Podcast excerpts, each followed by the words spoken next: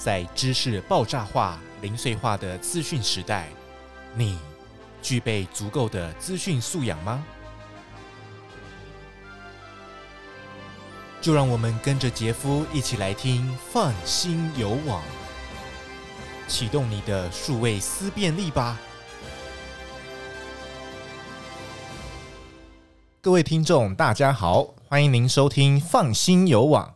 这是由教育部中小学资讯素养与伦理推广计划所推出的一系列 Podcast 节目。我们会邀请中小学的老师来跟大家分享和资讯网络素养有关的议题。我是主持人杰夫。呃，今天邀请到的是高雄市数位学习推动办公室主任翁国公主任来到节目上，欢迎国公主任。嗨，各位亲爱的听众朋友，大家好，杰夫午安。呃，老师很辛苦哈，今天特地从这个南下北上这样子，那要来跟我们分享的主题是又被骗了吗？呃，主任，我想先问一下，为什么您会想要用这个题目？是您自己有被骗吗？还是说，哎，你看到谁有这样的状况？哎，这个题目又被骗了，其实指的是说，在网络诈骗里头会有所谓的二次诈骗，嗯，所以我才用又被骗了。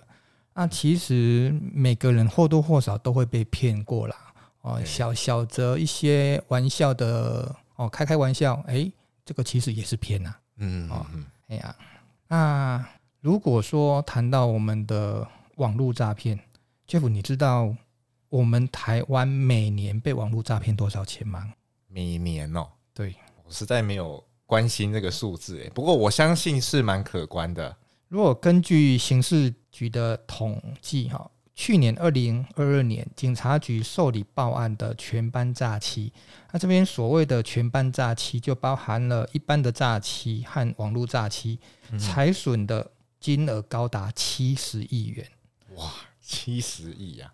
对，比五年前大幅升高了四倍。那如果再加上未报案的黑数，嗯。哎，可能会是七十亿的几倍，这个我们就不敢想象了。那这七十亿哈，就是说记录有案的这七十亿，如果去换算，哎，我们台湾两千三百多万人口的话，我大概算过，大概是三百多块啊，三百多块大概是我们平常去外面用个简餐的一个价钱。那看起来不多哦，可是你看三百多块，这是不含黑数的数字。那如果说含绕黑数，可能破千上千以上哦，所以这个数字其实是很可怕的。那另外最可恶的就是二次诈骗。刚才杰夫又问我说，为什么又被骗了？这个“又”字的用意是什么？是因为很多的二次诈骗。那什么是二次诈骗呢？就是说让已经被骗第一次的受害者又被骗第二次。然后我们就觉得好奇怪哦，他为什么会被再骗第二遍？杰夫知道吗？贪念吗？再再试一次看看。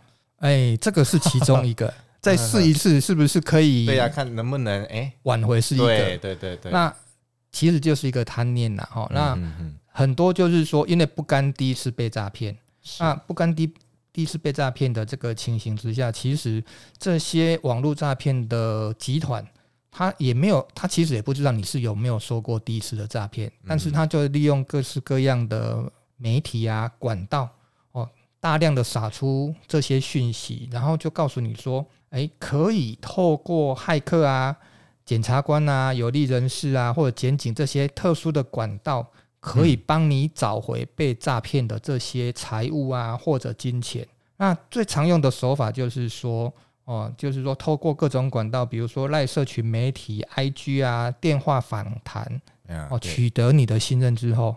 然后巧立各种名目，比如说，诶，为了要帮你服务哦，你可能要缴交一定额的手续费、服务费或者保证金。那这些不甘受骗的民众，第一次不甘受骗的民众想说，嗯，那有机会把我上次的被诈骗的财物啊、金钱啊取回。所以，哎，有些人真的信了。那信了之后，其实他没有要诈骗更大的数额，但是呢，这些小量小量的数额就形成了我们所谓的二次诈骗。所以有点像赌博啦，哎，对，我觉得。像前阵子过年我们玩刮刮乐，是。刮都没中，没中又再买一张，然后这一次应该要中了啦。结果呢，期望值哈，对，都是输光光了，赔很惨，有点这样的心态。以刮刮乐来讲，三百、五百、一千这样子刮一次三百五百不会痛哦。啊，对啊，二次诈骗其实他也开始用这种方式，也是类似这种的手法，可能一开始要你一个哎管理费五百块一千的，然后呢再给你，当你上钩之后就释放给你一个小讯息，然后呢其实他刚才已经有提过，他透过访谈其实之后呢，或者是说透过赖的对话，他已经粗略知道说你被受骗的程度跟金额。然后或者是说你是因如何被受骗，所以他就利用这些讯息去假造，哎，我已经找到你这个诈骗的车手，然后呢，已经开始哦，又透过什么特殊管道啊、检警啊，哦，已经有开始有进度了，然后就要教你，要求再交，哎，下一步的管理费啊、保证金啊，一步一步五百、一千、两千这样子的收刮你，哇，所以。诈骗集团真的是哦，世界上很有影响力的产业哦。是啊，而且它现在又是全球性的，当然呢，也跟这两年新冠疫情造成的上网时间增加、失业，然后大家比较绝望有关系。然后经济又衰退，大家对网络的依赖性更高。那诈骗犯罪是几乎失控了，特别在整个亚洲地区、东南亚地区，成为现在不可收拾的灾难啊！前阵子还有人因为这个高薪工作的一些广告啊，被骗到边境地带，然后遭到虐待，甚至就联络不到人了，传讯息，然后诶都没回，就人间蒸发了这样子。所以我们真的不能忽视这个问题哈。那请问国公主任哦，诈骗种类大概有哪些？有没有一些案例可以跟我们分享呢？好，诈骗的种类有哪些？那根据十大热搜哈说出来的诈骗种类，其实有十大类了哈。OK，第一个其实就是刚才 Jeff 所提的出国工作的诈骗。嗯哼。那第二个是用交友哦，用交友的名义来做诈骗，特别是针对一些未婚哦男女。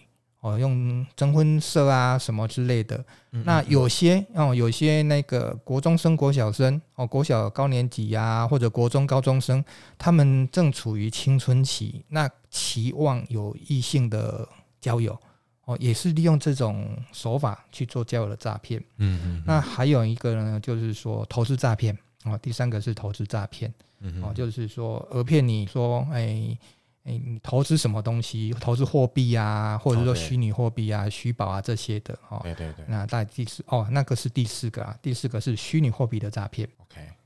那另外一个在台湾已经很久了，它不是诈骗，可是呢，利用那种结构来诈骗，就是台湾已经很久的一个商业的组织，就是直销商。嗯、对，那利用直销的这种手法来做直销的诈骗。嗯、那基本上直销的诈骗呢，通常它。就是卖买卖一些东西啦，那最常见的就是说哦，这个保养品啊，哦，女孩子最喜欢保养品嘛，你这个保养品，哎，有多好有多好，你擦了之后呢，可以让你变成天仙美女，然后呢，就告诉你说，哎，要整套整套的买，你单支产品去买是没有效用的哦，所以这个也是直销诈骗的样态之一。嗯嗯嗯。那另外包裹诈骗哦，那包裹诈骗的样态其实也很多。那再下一个就是 NFT 的专业投资平台的诈骗。嗯嗯。那台湾哦，台湾因为地小哦，土地面积小，然后诶，我们往生者哈，往生者的后世哦，是这十几年来几乎都没有所谓的土葬了，所以呢，哦，没有土葬之后，继而代之的就是所谓的灵骨塔，竟然也有用灵骨塔的诈骗。哇，那个敢这样做，真的是 都很怕呢。哎，从死人骗到活人，对啊，对。那还有后面几个哈，后面最后两个就是外送平台的诈骗和网络的兼职诈骗。这十种诈骗哈，那个其实最严重，而且也最哎最罔顾人性的，就是刚才 Jeff 所讲的那个出国的诈骗啊。哎，他用高薪啊。或者是说我们的公司旅游的方式哦，对对，哎，把你讹骗出去，然后一骗就是搭飞机啊，骗到国外去，让你连跑的机会都没有。那有时候连生命都会葬送掉了哦。那刚才有提到哦，就所讲的那个出国啦哈，这个就是去年热搜排行前几名的柬埔寨的猪仔事件，就是高薪出国的诈骗案件啊。他们呢？被骗到外面去之后，就是去进行各式各样的诈骗手段啊，可能就是做虚拟货物的诈骗啊，虚拟货币的诈骗啊，或者是说交友的诈骗啊，哦，这些等等不同各种各样的诈骗，就由被骗出去的这些主宰们哦去做诈骗的车手。嗯、那如果你不从的，哎，通常呢，先来一顿毒打之后，看看你要不要做啊，再不做的，甚至就会被一些人口贩子转卖。男生呢就变成苦力啊，嗯、那其实苦力哈劳力在东南亚那边其实不需要，他们需要更高额的报酬。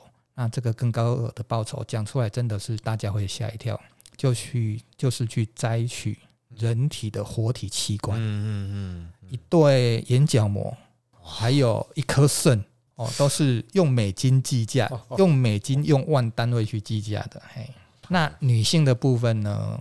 哦，不从的有可能就是把你抓去做性工作者，是是。那其实这些不是第一次哦，不是第一时间不肯去服从他们去做诈骗车手就会这么做，甚至有些他已经都做了诈骗车手了哦，啊，后面没有利用价值了，再把你卖掉哦，卖器官啊，或者卖去各个哦风月情色场所哦，所以这样子一直用到你哦没有残余价值哦，就把你丢弃不顾。所以哦，才会被称之为猪仔。嗯，这个去年真的是闹太大了。我相信大家可能也是不知道说会这样啦。他们都觉得出国看看呐、啊，或是没出过国，然后刚好有这个机会，他们又提供你机票啊、住宿什么都包办的，那很容易吸引人。但是没想到，是啊，特别是年轻人，哦、年轻人以现在他们年轻人现在的工作报酬哦，大学毕业出去，哎，三万出头算是。还不错的哦，对。可是他们开价就是五万六万的这个价码啊，啊，以年轻人来讲的话，哎，这个真的是跟他正常的那种薪资报酬大概是一倍左右哦，那真的是哎很吸引人，而再再加上哎又有出国旅游哇，更诱人了哎。那另外呢，根据 Digital 二零二三的台湾调查报告哈。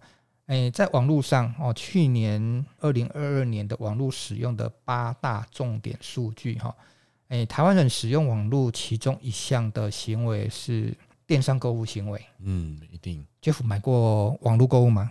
有啊有啊，蛮常买的，有一些甚至。实体店买不到，就到网络上买。对啊，有一些是网络上限定发售的啊，那一定没办法避开这个购物行为。对，这个就是他网络购物的一个行销的手法。对，实体店面就靠饥饿行销的方式。对，实体店面他就不提供，就一定要用所谓的线上购物、网络购物才有。对对。它、啊、再加上疫情的关系，过去两年疫情，大家普遍性不太敢出门去逛街，对啊，所以又增加了网络购物的哦这一种风气。嗯，那根据调查，去年二零二二年大概有六十点三 percent 的网络使用者有线上购物的经验。那刚才有提到说，网络购物的促销的手段啊、手法啊，哦，大概就是。哎、欸，第一个用免运嘛，那其实运费、嗯、我们超商运费大概六十块左右。对，那如果邮局运费比较高一点，八十块。那如果说是寄到家里面，大概不会太多啦，一百三。那但是有往往就是有人为了省这六十到一百多块的运费，我就会去网络购物。那另外一个就是折价。哎，它折价也是打那一种实体店面没有，然后网络线上购物专属的这种名义。嗯嗯，它再加上那个网络购物，它的其实它的付款流程哦，已经演化到现在，那个整个线上金流的付款已经非常的简便。是，哎，那甚至呢还演化到就是说可以货到付款。哎，然后再加上呢，哎，让你消费者有评价的机制。哎，这个这点在。实体购物哈，好像就没有哈。对，他们也不会说我们什么满意度调查什么的啦。对啊，就是结账，东西拿了就走人。对，东西拿了就走人了。对啊，顶多顶多我们去餐厅用完餐，他会给你一个纸本的啊，哦，让你去填那个服服务满意度调查，或者给你一个 QR code 码，让你扫进去填一填。对啊，可是购物的商店好像就比较少。我在想啊，这个也是抓住哈我们人类普遍的一个心态啦。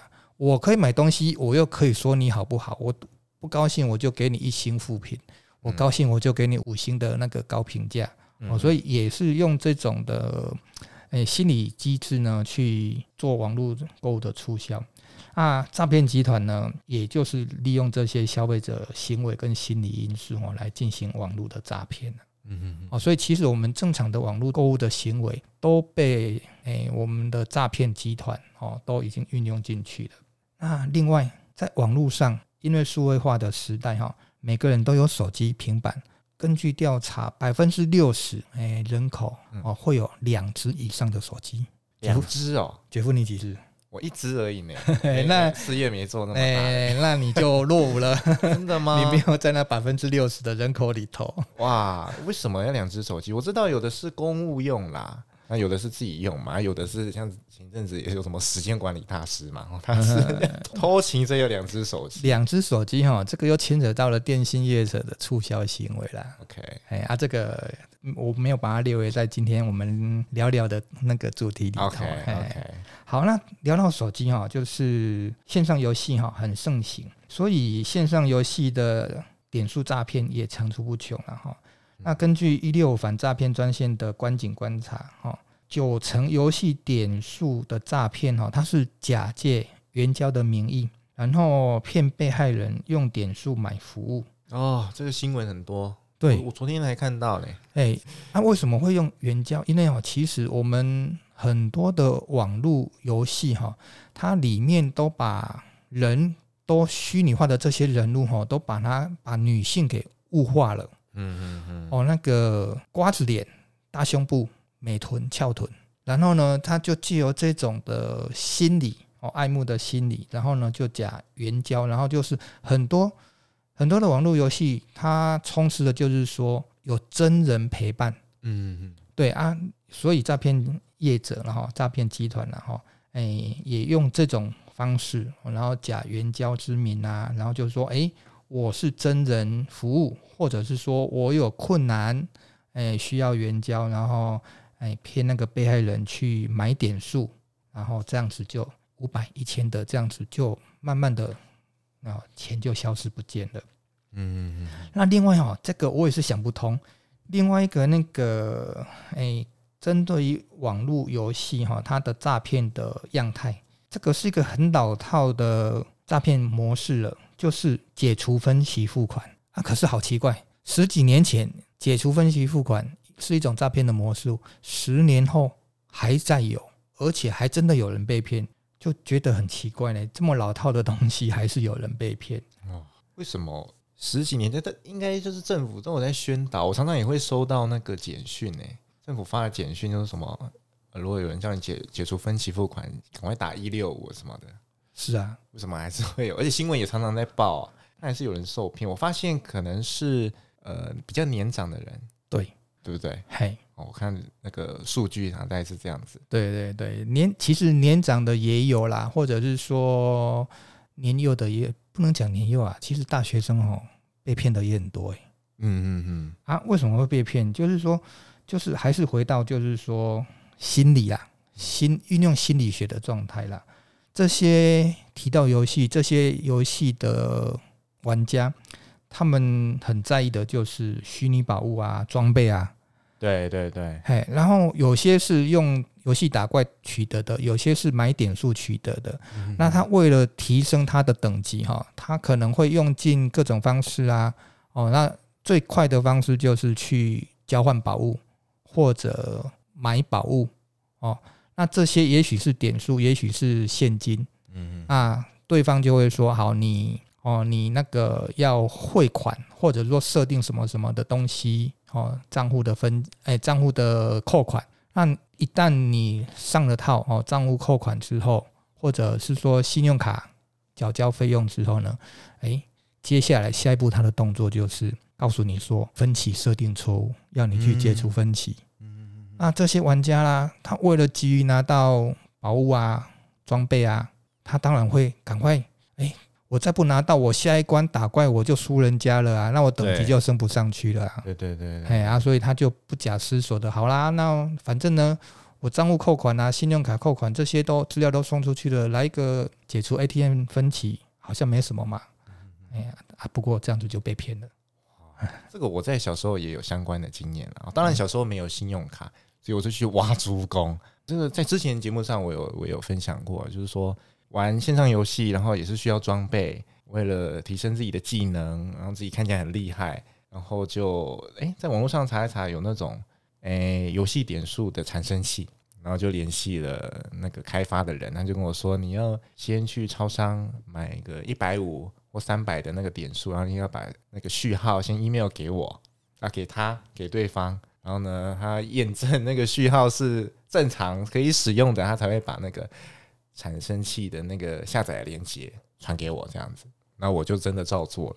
我那时候很小啦，很小学的时候，哇，然 后然后就 email 给他啊。”然后谁知道哦？过了一个月、两个月都没有收到回复。哎，那时候我还没惊觉，我是可能过几年比较长大之后才知道，原来那是一个诈骗的手法。诶，所以就这样子被骗了一百五，这对我来说是蛮多的，因为那时候就就是就是那个零用钱。对啊，那 Jeff，啊，那个你当下哈，如果说你说是你是国小的时候被讹诈的嘛，对不对？对，差不多。那如果那时候你知道你已经被诈骗了，你敢告诉你的爸妈吗？那时候不会耶，不会，对不对？其实这件事情到现在我好像都没有告诉我爸妈。对，就是这个这样子。为什么这些诈骗集团哦能够这样一而再再而三的得手？其实又是运用了一个那个被害者的心理状态。是，像 Jeff 你刚才所讲的，你小时候被诈骗，哎，才一百五十块，其实不多哎。对啊，一百五十块买个东西就没了。对，然后再加上。哎，小学爸妈的要求就是要你念书嘛。嗯嗯嗯。那如果你去告诉你爸妈说，哎，我偷买游戏点数，对，真的是去挖那个 红章点料，这个可能呢后果不堪设想，所以就不敢告诉爸妈。对，哎呀，这样子就一点一滴哈就被炸掉了啊！这个就是刚才提到的，哎。去年七十亿之外的黑数，嗯嗯嗯，啊，这些积少成多，哎，真的很可观，很可怕，一定是超过很多的，嘿嘿，所以，所以其实我在学校的时候，也常常有听到同学来跟我说，哎，老师，那个哦，我我们班的谁啊，某某某啊，他最近哦又被骗了多少点数，多少点数，多少钱？那我第一个直接说，你有没有告诉你爸妈？你妈妈知道吗？他说肯定是没有啊。对啊，他们第一个直觉，对啊，哪敢啊？现在爸妈不太会打人啊，可是呢，那个念叨真的是很烦人。嗯，哎，所以当然是不敢告诉爸妈的。而且这些小孩子哈，他觉得一百五两百没什么，那一次两次他也觉得无所谓。嗯嗯。可是这样演化到了后来之后，哎，那个可能到了国中高中，他被诈骗的金额，也许他会认为说一千块不算什么。他这种的心理状态就会助长了我们整个网络诈骗的风气。对，让大如果大家都这么想，对，金额就很庞大了。是是是，大家都觉得这一次没什么啊。对啊，一万个人都这样被骗，哎，一次没什么，一万个人那就多少？一次一百，哎，一次一千，一万个人一千万嘞。对那个诈骗集团来说，他们是赚爆了。对啊，而且谁会为了这些一千块去报警？好像也很难，很少听到。嗯，因为要花太多时间。对啊，所以刚才所提到的，就是说，哎哎，警政署他们所统计的这些相关的数据，其实哈，刚刚讲说去年七十亿，那如果两倍、三倍，其实都按照我们这样推测，其实都不该有啦。嘿，现在想想那时候会这样被骗，真的是很愚蠢。怎么会相信有这种游戏点数的免费产生器，然后给你无限一个序号这样？哎，想说，哎，他应该是游戏那个公司内部的人员呐，是把他们那个序号的一些产生机制啊，对对，挖出来这样子。不过还好，就是说我没有被所谓像您刚刚讲二次诈骗了。嗯嗯嗯，因为这一次被骗之后，我也就没有继续了，因为自己也没什么钱，所以像你看我这样这样小学被骗，那那个时候学校其实没有什么在讲这个东西，没有教你怎么防范。那当然在这几年。呃呃，资讯素养、网络素养盛行，越来越重要，大家才开始，就是学校开始推动相关的课程跟宣导嘛。哈，那平时在学校如何告诉学生防范网络诈骗呢？平常在学校的话，如果你中规中矩的要学生坐在那边听你做这些网络防诈骗的宣导，哈，哎，我们看到的画面会是一片倒。是，对，所以再加上哎。这个本来就不是吸引学生的议题啦，啊，所以我们就真的在学校的现场，我们要利用有趣的课程，把它放到学生的生活当中，还用这种方式让学生可以去知道说什么叫做网络诈骗，诈骗的会发生什么事情。那我自己这边的案例就是说，过去两年都是在五月份停课。哦，嘿，对，那一停就是停到六月底，所以这样停课的期间呢，我们几乎就是转换为线上课程。好啊，在线上课程的当中呢，有些小朋友就会偷偷的私底下哦，比如说我用 Meet 的会议室在帮他们上课，然后他就会那个偷偷写个文字告诉我说：“老师，某某同学哈，一半的电脑荧幕，一半的画面是你的课，另外一半呢 就是在玩游戏。”哎，那那时候就想说，好，既然呢他这些学生呢这么喜欢玩游戏。啊，再加上我在学校也是那个诶，数位素养的工作者哦，那也会去宣导那个网络的防诈骗，所以我就设计了一套线上游戏的诈骗课程。啊，我就用老套的课程，嗯哼哼。我用老套不是老套的课程，老套的手法，我就先去收集学生的手机门号号码，嗯哼哼哼，然后就传了简讯给他们。哎，但是不是用我的手机，用我的手机传了，他们就辨识了。所以我就是，哎，因为我们高雄市，哎，教育局给学校有一个跟中华电信有签约，可以就是公务简讯。那这个公务简讯传出去的那个号码哈，嗯嗯不太好辨识。哦，对，啊，所以我就用利用这个机制，哈，用这个可以传公务简讯的机制，我就把这些我拟定的。哎，诈骗简讯传给学生，嗯，哎，里面内容大概就是说，哎，我们可以交换虚拟宝物啊，或者贩售半价的游戏点数啊，哎，免费，他们其实现在都很清楚，免费他们不太会上当，嗯，你用半价啊，或者说几优惠，哎，几折价这样子才能够把他们钓鱼钓钓上手，或者限时优惠这些名义，哎，还真的有学生被我钓出来了。一定的啊，大家都会玩游戏啊。对啊，不过他调错了，我我设计的就是点进去之后，就是说最最常惯用的就是说啊，大优惠哦，那个什么什么虚宝交换或者什么什么点数半价，那请点击下面链接，然后下面链接一点，其实我就马上公布答案了。我是某某老师，你被我骗了啊、哦！所以你设计了一个网页，然后上面就是是的，说你被骗了这样。对，直接就告诉学生你被骗了啊，我是谁？嗯然后他们就说：“哇，老师在玩学生哎！”哇，太有趣了！那被玩被玩到的学生一定会很不服气、很不甘心呐、啊！啊，旁边就会有那个报备要来给他讲：“哎，老师某某某真的哈，收到你的简讯，把他点进去了，才知道是你在骗他们啊！有回来找你抱怨吗？哎，不会啦啊！啊，不过说真的，透过这样子的课程游戏的机制哈。”我发现，也真的比较有效，因为我后面的课程设计就是说，好，那接下来遇到这样子的简讯，嗯，他们会怎么处理？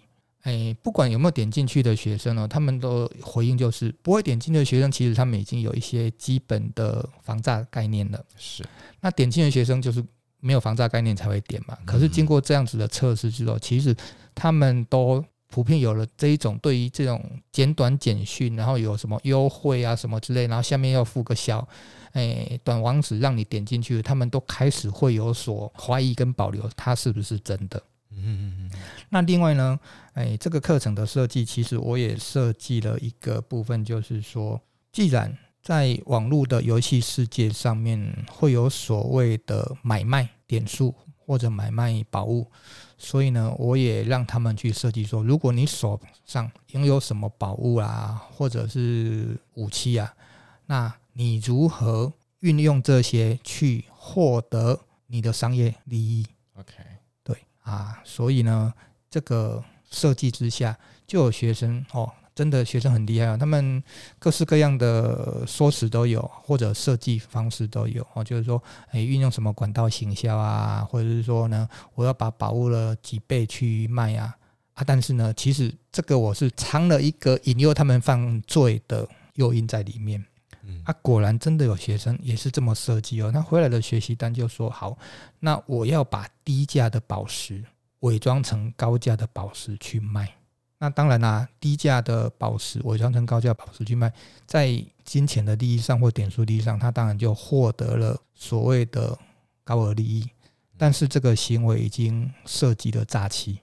嗯嗯嗯嗯啊，其实我知道应该会有学生会被我这一套的设计给诱发出来他的网络犯罪行为啦。对呀、啊，会不会真的有人哎，因为这样的课程以后变得那种对厉害诈骗？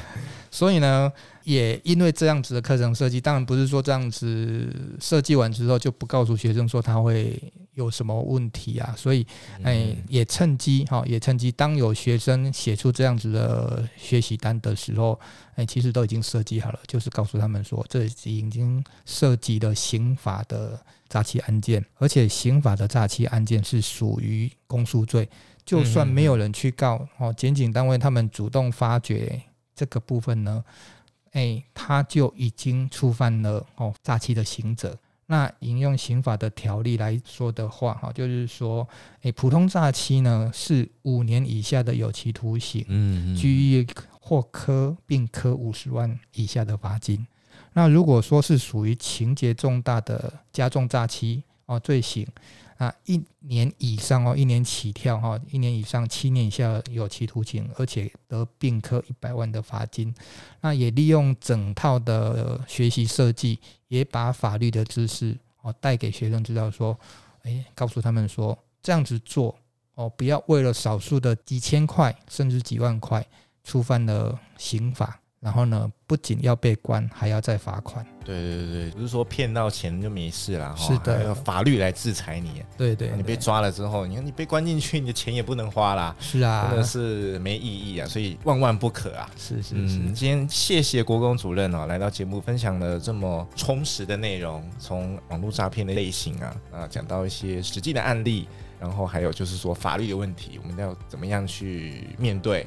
啊，自己千万不要。很容易的陷入这样的这样的情境当中。如果各位听众对今天的主题有什么样的问题，那是想要问国公主任的话，也欢迎您在底下留言，然后在未来的节目上来跟大家做解答喽。那我们是放心有网，我是主持人杰夫，谢谢各位听众今天的收听，我们下周再会，拜拜，拜拜。本节目由教育部赞助播出。